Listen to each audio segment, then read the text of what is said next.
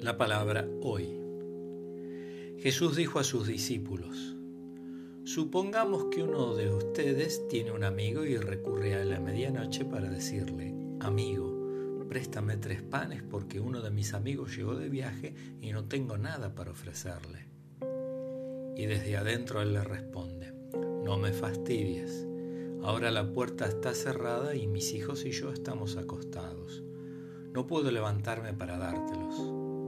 Yo les aseguro que aunque Él no se levante para dárselos por ser su amigo, se levantará al menos a causa de su insistencia y le dará todo lo necesario.